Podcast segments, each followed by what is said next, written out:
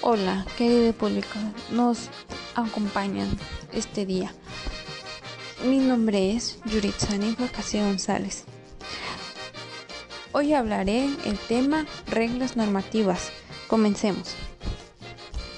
¿Alguna vez has escuchado la palabra norma? Bueno, aquí te voy a explicar.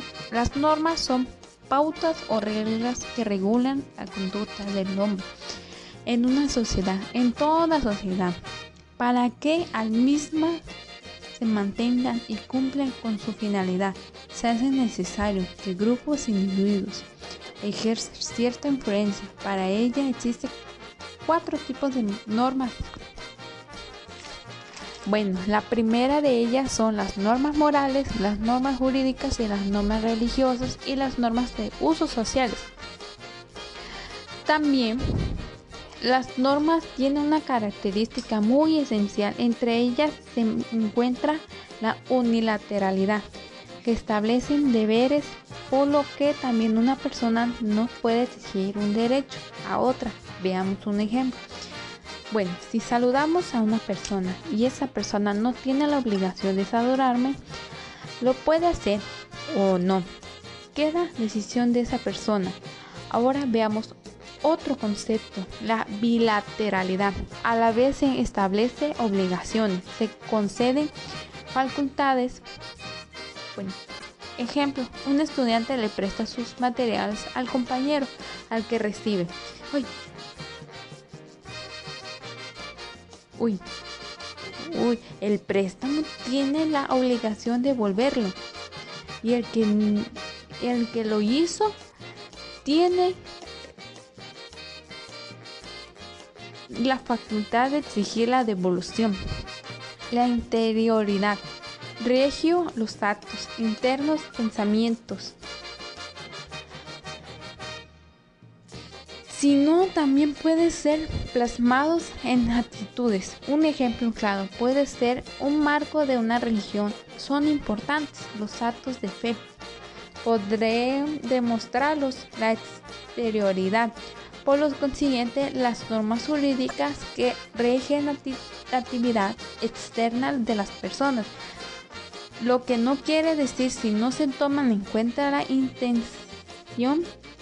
Un ejemplo claro puede ser quien cometió un delito con intención de dañar será obviamente sancionado de manera distinta a quien lo realiza sin una intención de hacerlo.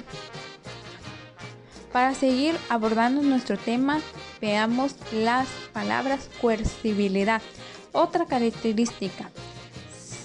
Si no se cumple la norma, existe la posibilidad de recurrir a la fuerza. Es la sanción de potencia.